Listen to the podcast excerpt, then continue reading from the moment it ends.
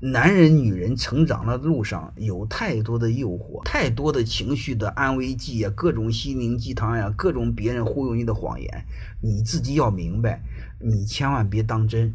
为什么太多人不能成长？和这个有关系。结论是在哪儿呢？就有些事我们要尝试看透。自律的本质就是做自己不愿意做的事儿，命运背后就是对抗自己不愿意做的事儿。命运不就是不愿意做也得做吗？但是目的是什么？目的是将来做自己愿意做的事儿啊。欢迎各位同学的收听，可以联系助理加入马老师学习交流群：幺八九六三四五八四八零。